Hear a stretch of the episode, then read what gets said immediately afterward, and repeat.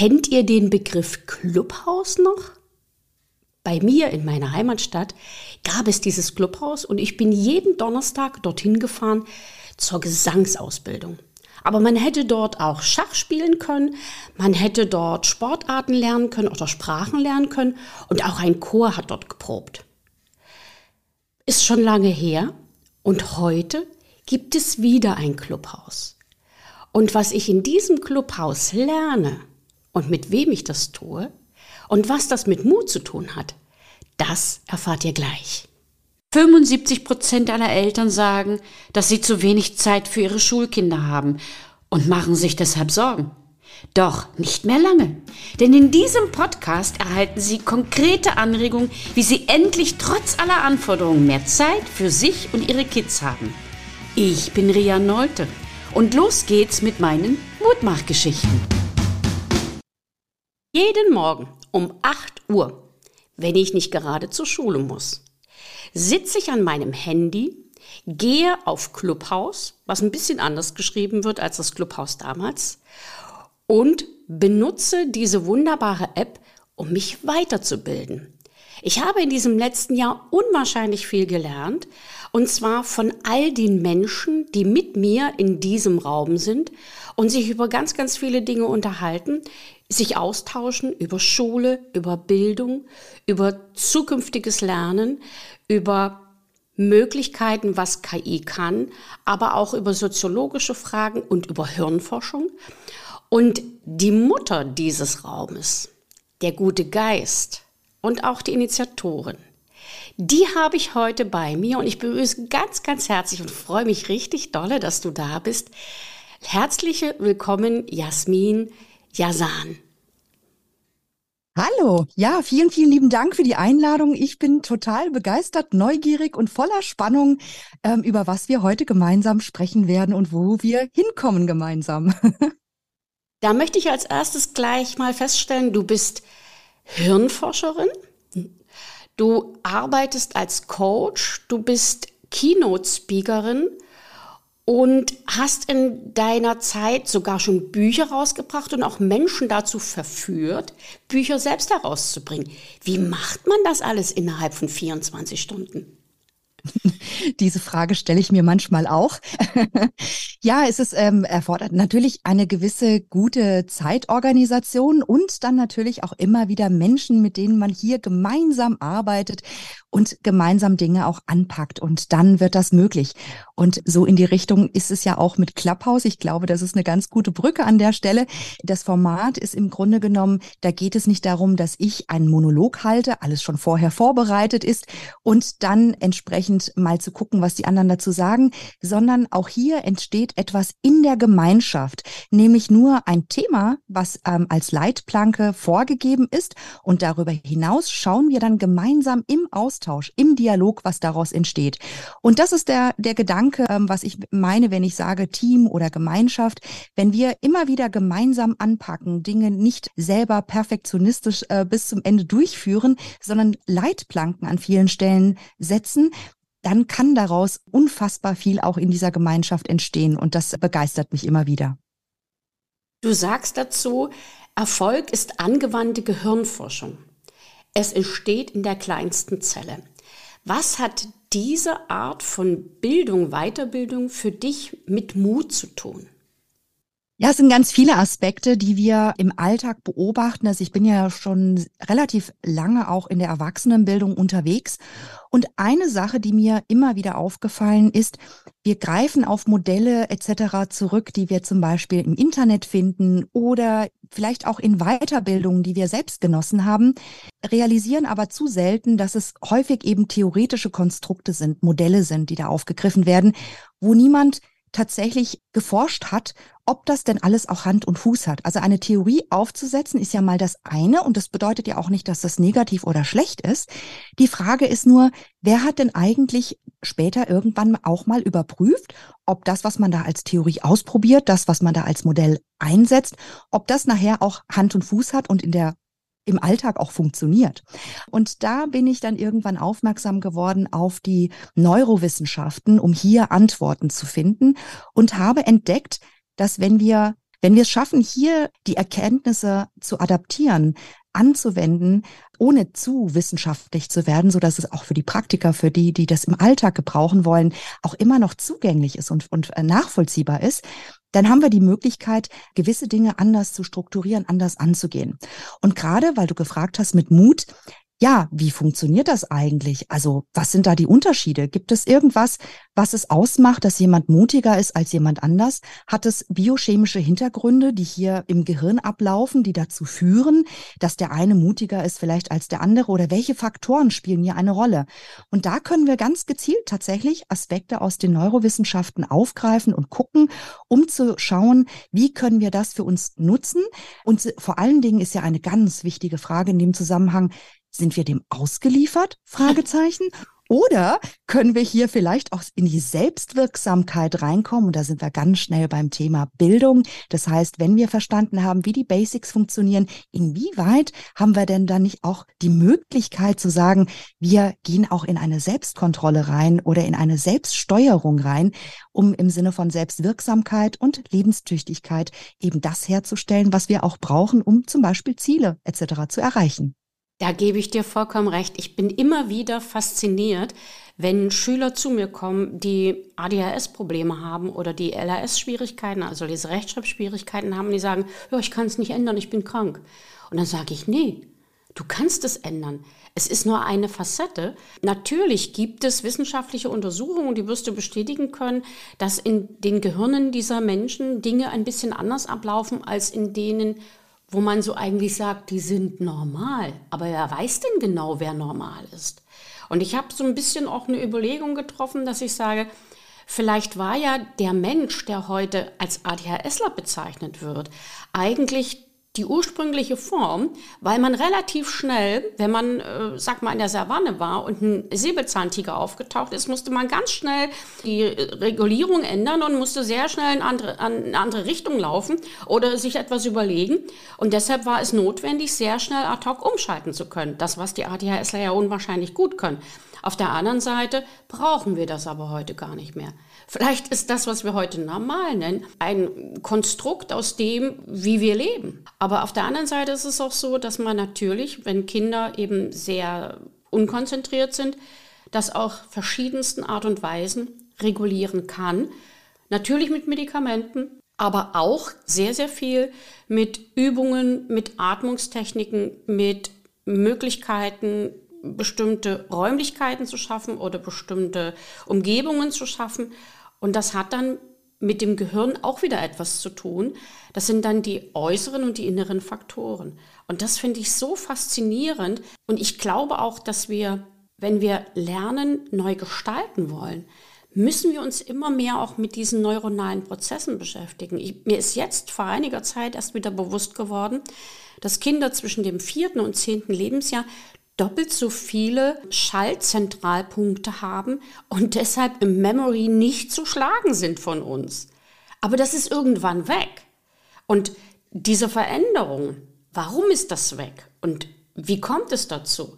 Und kann man das vielleicht antrainieren, dass diese Schaltzentralen sich wieder in diese Richtung bewegen? Das ist für mich ungeheuer spannend, und wir nutzen das auch gar nicht so. Wir wundern uns immer nur, wenn die Kinder bei Memory spielen wesentlich besser sind als wir und wir dauernd verlieren. Ja, und diese Beobachtung sicher schon jeder gemacht.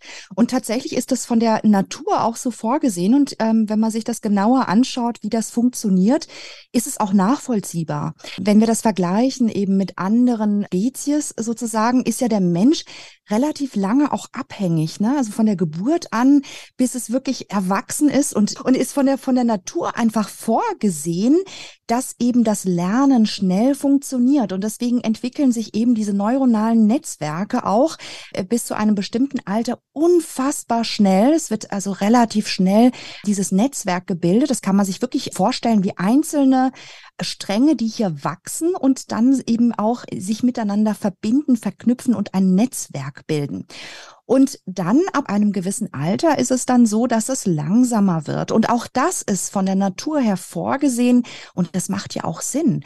Denn am Anfang geht es darum, so ein Stück weit das große Ganze zu erfassen, so schnell wie möglich in die Lebenstüchtigkeit reinzukommen und das Überleben zu sichern. Denn das ist ja die Aufgabe unseres Gehirns, sicherzustellen, dass wir unsere Existenz äh, sicherstellen können, also nicht bedroht werden, dass wir überleben.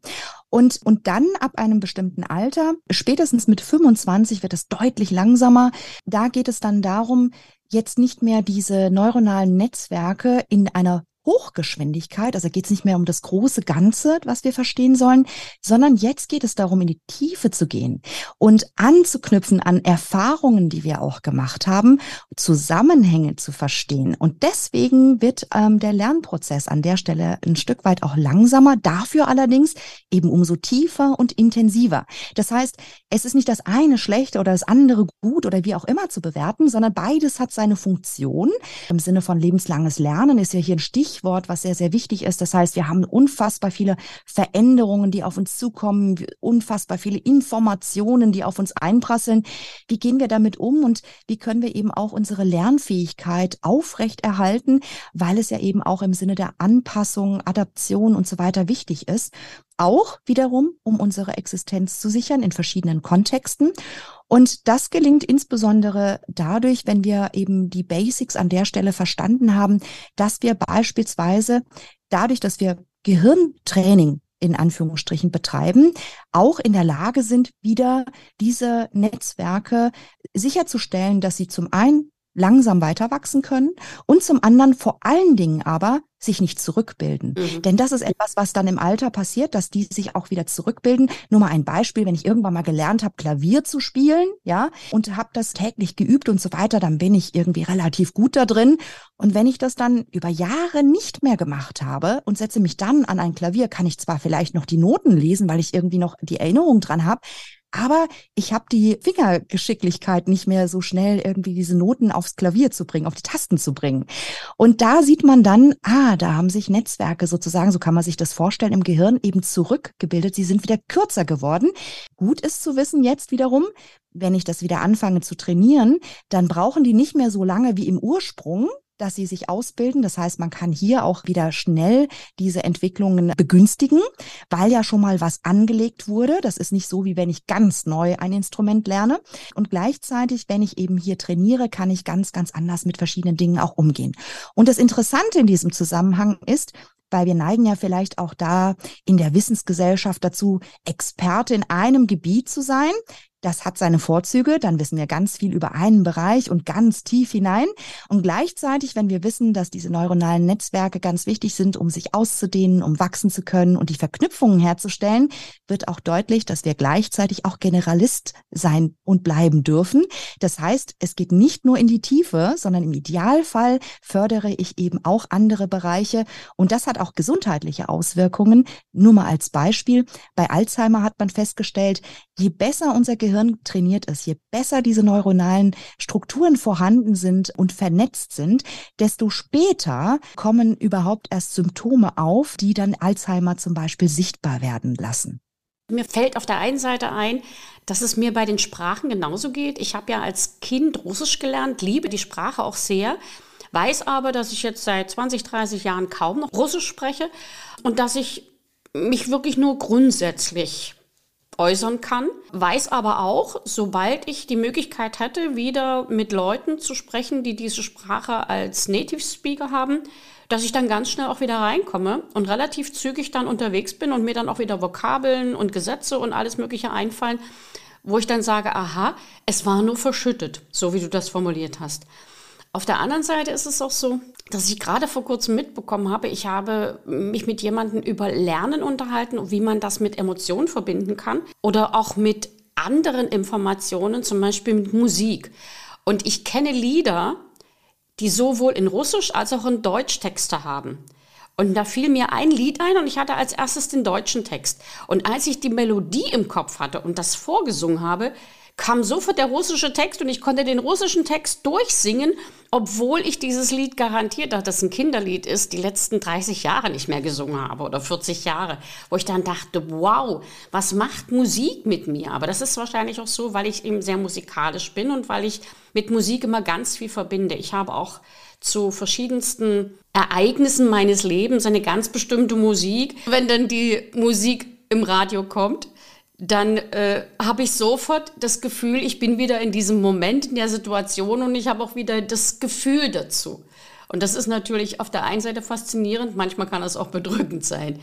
Was mir aber gleichzeitig noch einfällt zu dem, was du gerade gesagt hast, ist, wenn es darum geht, dass man im zweiten Drittel des Lebens, also zwischen 30 und 60, sehr, sehr viele Erfahrungen sammelt und sein neurales Netz oder seine neuralen Netze auf Vordermann hält dann ist es doch fatal, wenn diese Menschen dann mit 55, 60 oder 65 aus der Arbeitswelt völlig aussteigen. Mir geht es ganz genauso. Das, was ich jetzt mache im Zusammenhang mit Coaching von Kindern, von Jugendlichen, von Erwachsenen, um Schulnarben zu heilen, das ist das in den letzten zwei, drei Jahren entstanden. Auch durch das, was ich in, der, in deinem Deep Talk Club gelernt habe, durch das, was ich mit meinem Podcast mache, sind so viele neue Ideen aufgeploppt, die ich aber wirklich nur gefunden habe, weil ich übergeordnet denke, weil ich in die Tiefe gehe und weil ich Erfahrungen verbinde mit neuen wissenschaftlichen Erkenntnissen, weil ich eben auch wirklich Lust habe zu lernen. Und das ist ganz fatal für unsere Gesellschaft, oder nicht? Wenn wir dann diese Menschen nicht mehr zum Zuge kommen lassen. Ja, also ich denke, was uns immer wieder bewusst äh, sein darf, ist, dass jeder Mensch in unserer Gesellschaft eine ähm, Bedeutung und Stellung hat. Und zwar jung genauso wie alt wir, wir dürfen das immer wieder als Ganzheit sehen. Wir durchlaufen ja alle unterschiedliche Phasen im Leben. Wir haben Höhen und Tiefen auf der persönlichen Ebene, individuell betrachtet. Und gesellschaftlich gesehen hat es eben auch alles eine Funktion.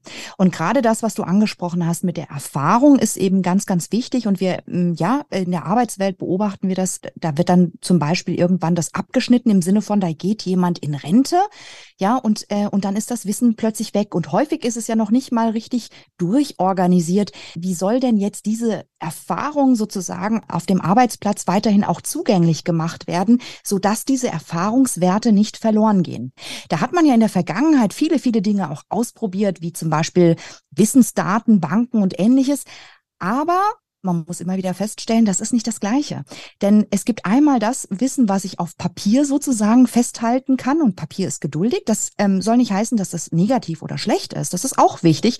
Also gerade bei Prozessdokumentationen und so weiter ist es total sinnvoll, das auf die Art und Weise zu machen.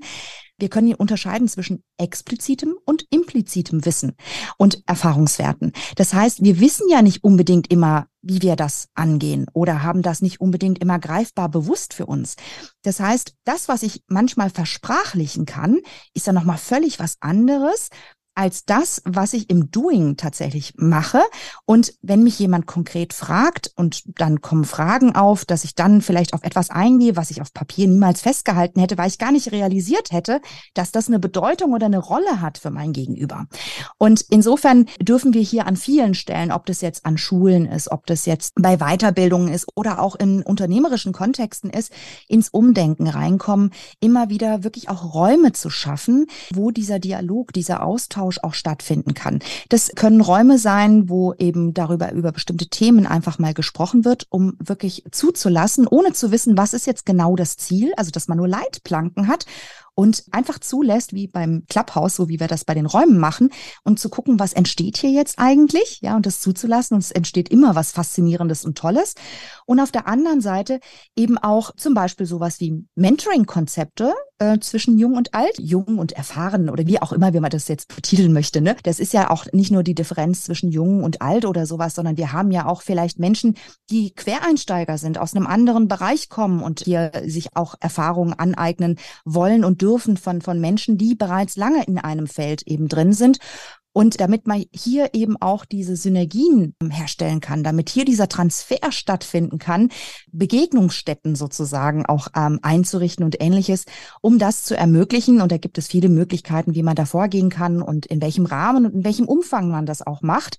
Bis hin zu, man kann ja auch überlegen, wenn jemand dann zum Beispiel in Rente ist, wie geht es denn danach weiter? Gibt es vielleicht Momente, wo wir diese Menschen auch wieder einbinden können, wo wir sie als möglicherweise Gastredner oder ähnliches auch einladen können, um wieder hier weiterhin im Austausch zu bleiben und ähm, auch sicherzustellen, dass jeder seine Position und seine Bedeutung und auch, da sind wir ja auch wieder bei dem Aspekt der Identifikation sozusagen auch in der Gesellschaft findet und auch gewertschätzt wird, weil jeder hat eine Rolle, eine Bedeutung und dem dürfen wir auch den entsprechenden Platz einräumen. Da sprichst du etwas Wichtiges gelassen aus. Ich bin gerade in dieser Phase. Ich werde also noch anderthalb Jahre oder ein Jahr lang arbeiten. Bin jetzt aber schon dabei zu überlegen, wie es für mich weitergeht, weil ich möchte nicht aufs Abstellgleis. Ich möchte wirklich weitermachen und meine Erfahrung auch weitergeben. Habe jetzt schon einige Ideen und ich glaube, das ist sehr, sehr wichtig, dass man das anfängt, bevor man in Rente ist. In dem Zusammenhang, was du gerade gesagt hast, fällt mir auch noch ein, dass du auf deiner Homepage schreibst, du sprichst von hirngerechten Lernmethoden, hirngerechten Arbeitsplätzen und hirngerechten Managementmethoden. Was versteht man darunter? Was, was ist das ganz konkret? Also letztendlich ist ja Veränderung sind ja Lernprozesse. Im Grunde genommen geht es um Lernen und deswegen ist es auch lebenslanges Lernen, weil wir das übers gesamte Leben tun.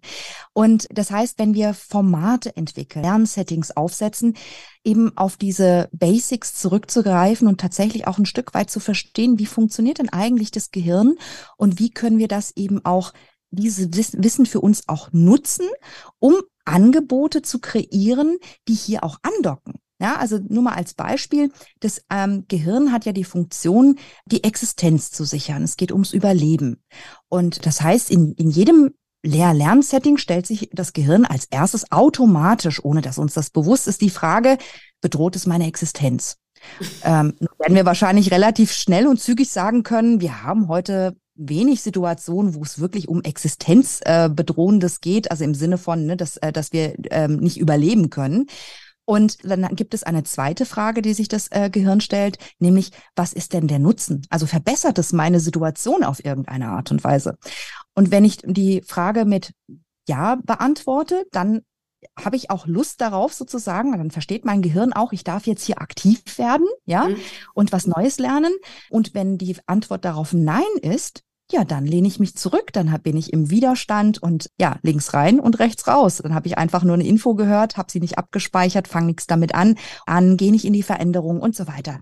Also Erinnert haben wir beide mich an den Schulalltag manchmal. ja, wir werden das immer wieder überall beobachten. Beispielsweise nicht der eine Schüler oder der eine Schulleiter oder so, der per se in jeder Situation so reagiert, sondern immer kontextbezogen mit den zwei Fragestellungen. Ist es existenzbedrohend? Und dann, was bringt es mir? Das heißt, wenn der Schulleiter jetzt in irgendeinem Kontext realisiert, das bringt mir was, aha, dann habe ich eine Bereitschaft mit, dass da jemand mitziehen möchte, mit anpacken möchte, in die Veränderung reingehen möchte. Ähm, während bei einem anderen Kontext die gleiche Person, wenn sie dann sagt, nee, das bringt mir irgendwie offensichtlich nichts, dann lehnt sie sich zurück. Das heißt, es ist gar, gar nicht so in Richtung Typisierung auch zu denken, mhm. so nach dem Motto, mhm. der eine Mensch ist immer äh, veränderungswillig, der andere immer veränderungsverweigernd oder so, sondern es hat immer was mit diesem Kontext zu tun, auf den wir gerade draufblicken. Und deswegen dürfen wir da auch dementsprechend draufschauen. Wenn wir diese Zusammenhänge verstehen, dann können wir ja Lehr Lernsettings zum Beispiel anders aufbereiten. Das ist das eine. Das andere ist auf der Ebene ähm, der äh, Begleitung. Also Bildung hat ja, äh, der Bildungsauftrag ist ja Selbstbestimmung, Selbstorganisation, Selbstwirksamkeit und Herstellung von Lebenstüchtigkeit. Und die Frage ist ja, wie begleite ich das? Lernen zu lernen zum Beispiel Wissen von Informationen zu unterscheiden. Also wir haben ja jede Menge Informationen. Woher weiß ich denn, ob das jetzt eine Fake News ist oder ob ja. das jetzt wirklich valide ist und so weiter. Früher hatten wir das übrigens auch. Das ist nicht nur in Zeiten vom Internet jetzt. Da hatten wir zum Beispiel Bibliotheken und mussten dann gucken, welches ist denn jetzt die Primärliteratur und welches mhm. ist die Sekundärliteratur und so weiter. Aber auch diese Befähigung muss ja irgendwie erstmal begleitet und hergestellt werden, denn das Kind hat das ja nicht automatisch sozusagen irgendwo in den Genen abgespeichert, sondern da haben wir ja in der Begleitung, ob als Eltern, ob als Erzieher, dann später Lehrer, dann später vielleicht ähm, ja Dozenten bis hin zu, ne, also da kann man über die äh, komplette Spannbreite sozusagen aufmachen, sind wir hier ein Stück weit auch in der Verantwortung, dass diese Lernprozesse entsprechend zu gestalten und diese Räume dafür auch zu schaffen. Und zwar nicht in Form von einer reinen Wissensvermittlung, sondern hinzu, und da sind wir bei dem Aspekt Stichwort Future Skills Mega Learning, also übergeordnete Schlüsselqualifikationen, die es ermöglichen, auf der Metaebene Dinge abzuwägen, Informationen von Wissen zu unterscheiden, Fake von, von echt zu unterscheiden und vor allen Dingen nicht nur zu konsumieren an vielen Stellen, sondern auch selbst abzuwägen und immer wieder für sich die richtige, in Anführungsstrichen, was auch immer das ist, damit ist dann zum Beispiel gemeint, die passende Entscheidung zu treffen oder das, äh, das passende Vorgehen für sich als Individuum auch wählen zu können und dann nicht nur individualistisch zu denken, sondern auch gemeinschaftlich zu denken, ähm, im Sinne einer Gesellschaft. Denn hier sind wir gerade bei dem Begriff Selbstbestimmung die Selbstbestimmung darf natürlich nicht nur individualistisch gedacht werden, sondern auch gemeinschaftlich. Denn wenn ich immer nur individualistisch in die Selbstbestimmung gehe, dann stoße ich natürlich an verschiedenen Stellen auch an die, an die Grenzen oder habe vielleicht auch Grenzüberschreitungen in andere Richtungen. Und wenn das gesellschaftlich funktionieren soll, dann dürfen wir auch in eine gemeinschaftlich gedachte Selbstbestimmung hineinfinden, so will ich es mal ausdrücken. Du hast jetzt soeben zwei Begriffe genannt, die ich auch bei dir gefunden habe und wo ich zu einem Begriff eine ganz wichtige Frage habe. Und zwar, wir sprechen in der Schule sehr häufig von Soft Skills oder Schlüsselqualifikationen. Du sprichst von Future Skills und Mega Learning. Was ist denn deiner Meinung nach der große Unterschied zwischen Schlüsselqualifikationen und diesen Future Skills? Die erste Frage in Bezug auf ähm, Schlüsselqualifikationen. Wir brauchen übergeordnete Qualifikationen, also nicht die Hard Skills sozusagen, da, da kommen diese Begrifflichkeiten auch her, sondern auch im soften Bereich, also zwischenmenschlich, ähm, Kommunikation, Umgang mit sozialen Medien oder ähnlichem, wo wir eben übergeordnet gewisse Aspekte erlernen dürfen, um situationsgerecht in ähm, eben darauf zurückzugreifen und das anwenden zu können. Und das ist eben nicht nur das reine Anwenden einer PowerPoint-Präsentation oder wie schreibe ich E-Mails oder sowas oder die Systemnutzung von irgendwelchen Computeraspekten. Der Begriff Future Skills oder auch Mega Learning soll nur an der Stelle einen Unterschied nochmal signalisieren, nämlich durch diese ganzen neueren Technologien, die ja auch nicht losgelöst zu betrachten sind. Also du, hast zum Beispiel künstliche Intelligenz angesprochen. Wir haben aber auch Entwicklungen wie die Blockchain, ähm, Raumfahrtentwicklungen, die hier stattfinden. Äh, Big Data ist ein Thema. Also ganz, ganz viele Aspekte, die wir jetzt aufmachen könnten in dieser Technologisierung. Und sie sind natürlich nicht losgelöst voneinander zu betrachten, sondern sie wirken ja jetzt auch zusammen. Ja, das heißt, eine KI alleine genommen hat vielleicht eine andere Auswirkung, wenn wir sie ähm, losgelöst von anderen Sachen betrachten, als wenn wir gucken, was kann man denn mit der KI nicht alles machen, wenn wir das auch noch auf der Blockchain abbilden. Nur mal als Beispiel, ja, mhm. um diese Verquickungen herzustellen. In dem Moment, wo diese Verquickungen dann aber da sind, nimmt das ja erheblich zu in Bezug auf Geschwindigkeit und Komplexität. Hier passiert jetzt etwas, ähm, wenn wir uns die Entwicklungen anschauen, von der Industrialisierung 1.0 bis ähm, 3.0, dann sieht man, dass die Abstände der Entwicklungen immer kürzer werden. Das, was jetzt symbolisiert werden soll mit den Future Skills, ist, Jetzt kommen noch mal weitere Anforderungen sozusagen, was auf dieser übergeordneten Schlüsselqualifikation Ebene, auf dieser Bildungsebene benötigt wird, sondern jetzt kommen noch mal andere Aspekte dazu. Und das sind solche Aspekte wie wir befinden uns ständig in einem Spannungsfeld. Wie gehen wir jetzt mit diesen Spannungsfeldern um? Wie gehen wir damit um? Die Technologien haben ja nicht nur positive Seiten, sondern auch negativ, aber das hängt ja auch damit zusammen, wie wir als Mensch damit umgehen. Das, die Technologie per se ist ja nicht gut oder schlecht. Wie gehen wir damit um, dass es eine Unplanbarkeit gibt? Ich weiß gar nicht, was in drei Monaten ist. Gegebenenfalls fange ich heute an, etwas zu planen, um dann in drei Monaten festzustellen, ist alles anders, als ich gedacht hatte.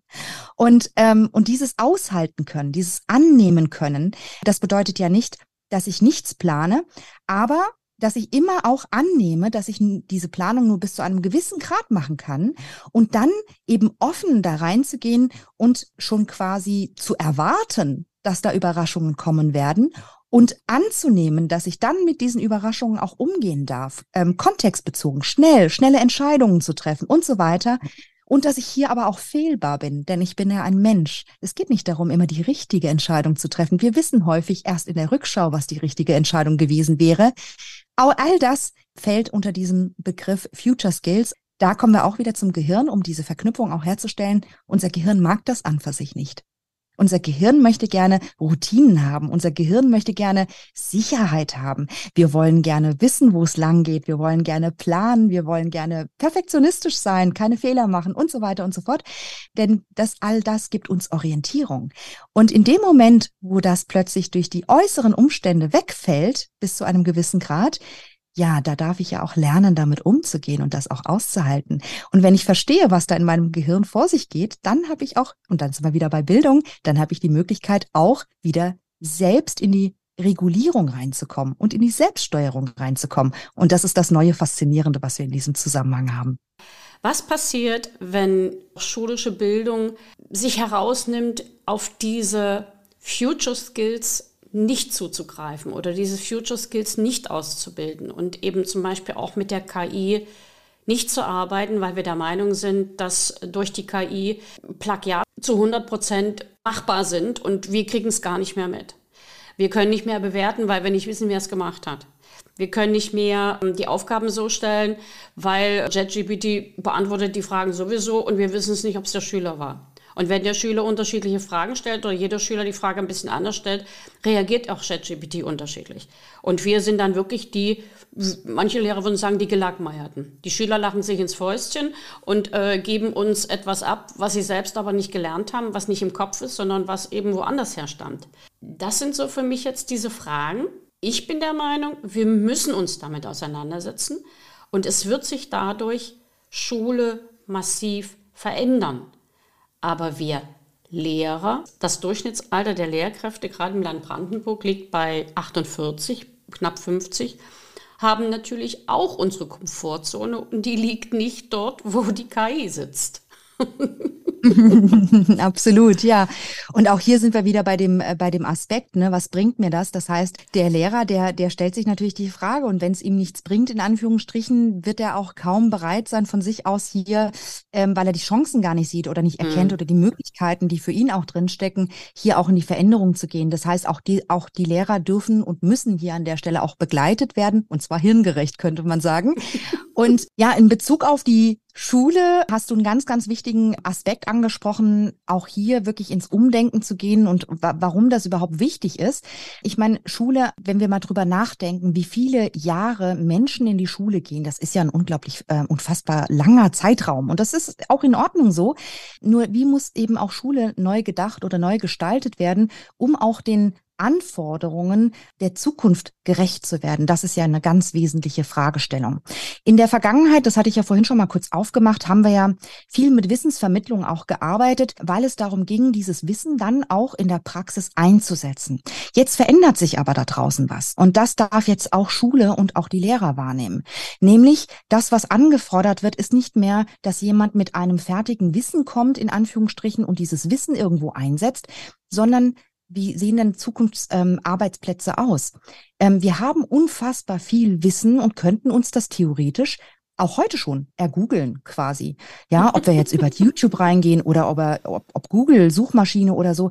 Theoretisch könnten wir alles Mögliche mit der entsprechenden Recherche und so weiter zusammenstellen, auch wenn wir kein Fachexperte in diesem Gebiet sind. Also wenn wir, wenn wir genug Zeit uns dafür nehmen. Das heißt, das reine Wissen, darum geht es nicht mehr. Da, über diese Zeit sind wir ein Stück weit hinaus, sondern es geht um diese übergeordneten Skills. Und die Frage ist, wie dürfen wir hier eben neu denken? Und dann auch KI. Das, das kommt ja daher, äh, ich bin ja auch damit groß geworden, wir dürfen nicht abschreiben und so weiter. Kopieren ist irgendwie was ganz Schlimmes. Aber was wäre denn, wenn wir Dinge neu denken? Und vielleicht müssen wir sie auch neu denken. Vielleicht geht es gar nicht mehr um das Thema Urheberrechte und so weiter. Vielleicht wäre es doch toll, in einer Gemeinschaft zu leben, in der es gar kein Urheberrecht in dem Zusammenhang gibt. Warum gibt es denn überhaupt Urheberrechte? Um das Ganze zu monetarisieren, auch ein Stück weit. Also vielleicht hier wirklich an vielen Stellen auch mal in die Diskussion zu gehen, auch an Schulen und, ähm, und nicht Antworten zu liefern, sondern auch auszuhalten, und dann sind wir auch schon wieder bei den Future Skills, auch auszuhalten, dass wir noch nicht auf alles Antworten haben, sondern dass sich das auch über die Zeit ein Stück weit zeigen wird und nicht den Anspruch zu haben, jemand fragt, also der Schüler fragt und der Lehrer antwortet, sondern tatsächlich auch auszuhalten, dass es eben auch ähm, Sachen gibt, auf die wir heute vielleicht noch gar keine Antwort haben. Wir erahnen in welche Richtung es geht. Wir erahnen, was unsere Schüler, äh, Schüler und Schülerinnen brauchen werden, aber wir haben nicht auf alles Antworten. Und das zeigt, dass wir aber auch zum Beispiel von den Strukturen her an Schulen viel schneller auch in die Veränderung hineingehen dürfen ausprobieren, dann auch wieder neu zu entscheiden, Entscheidungen auch wieder anzupassen.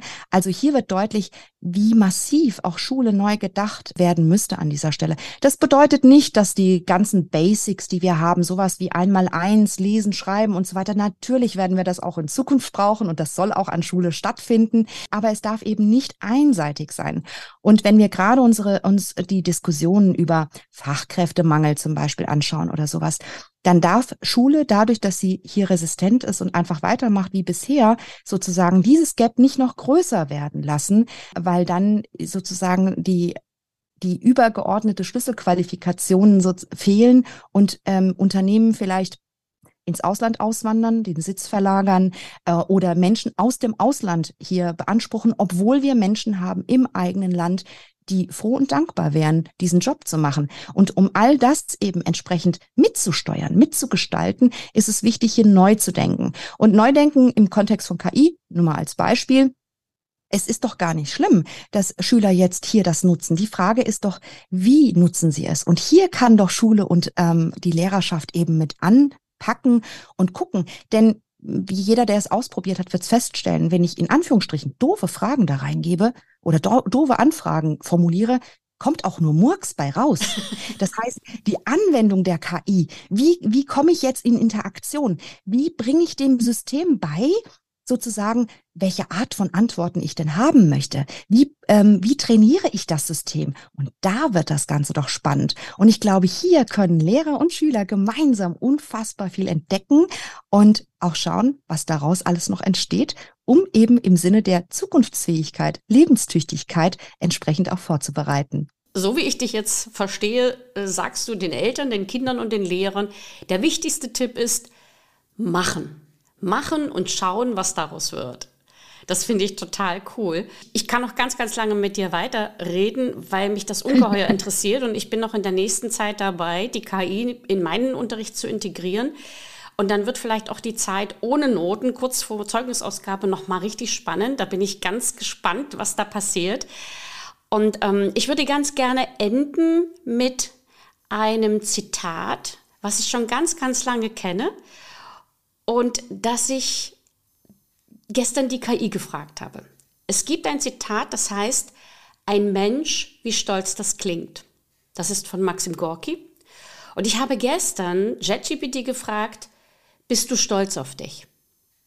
Und das hat sie geantwortet. Als KI-basierte Software habe ich kein eigenes Bewusstsein, Emotionen oder ein Selbstkonzept. Daher kann ich keine Gefühle wie Stolz empfinden. Ich bin ein Werkzeug, das entwickelt wurde, um Benutzern zu helfen, Informationen bereitzustellen und Fragen zu beantworten.